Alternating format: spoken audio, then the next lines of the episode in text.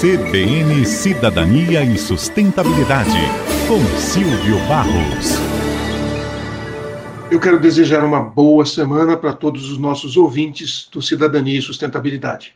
Este ano, o Dia da Sobrecarga do Planeta coincidiu com o aniversário da Política Nacional de Resíduos Sólidos, a Lei 12.305 de 2010, que completou 13 anos e que a gente deveria aproveitar esse momento para fazer uma reflexão sobre a importância da gestão inteligente do lixo para a sustentabilidade da vida no planeta. Essa data marca a cada ano quando a Terra tem extrapolada a sua capacidade de repor os recursos naturais utilizados pela humanidade.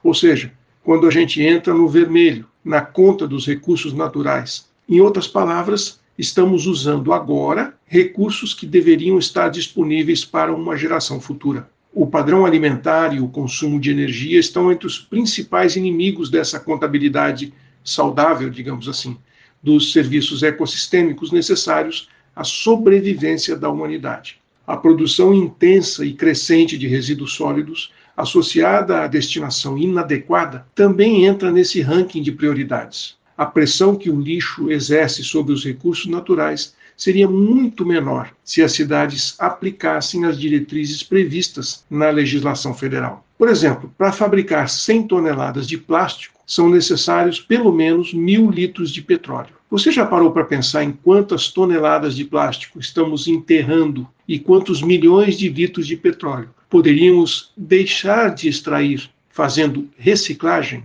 Em alguns estados, as grandes indústrias, como fábricas de refrigerantes, por exemplo, estão obrigadas por lei a garantir a reciclagem de pelo menos 20% das suas embalagens e fazem isso por meio de contratos de logística reversa com os municípios. Para estados de menor população, a iniciativa tem que partir do poder público e da sociedade civil, em acordos regionais que orientam esse assunto. Por exemplo, no tocante à embalagem de refrigerantes, não apenas a fábrica de bebidas é responsável pela logística reversa, mas também as empresas que atuam na distribuição e na comercialização junto ao consumidor final. Isso vai até os supermercados.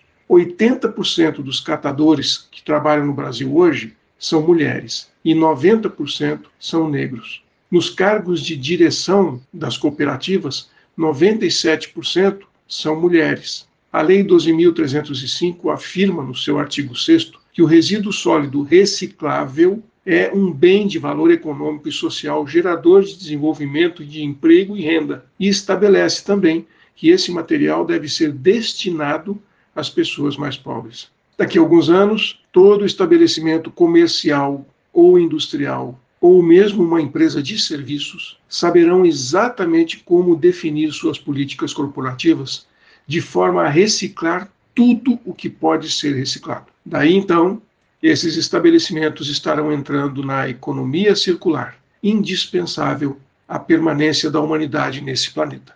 Um abraço. Aqui é o Silvio Barros, para a CBN. CBN, CBN Campo Grande.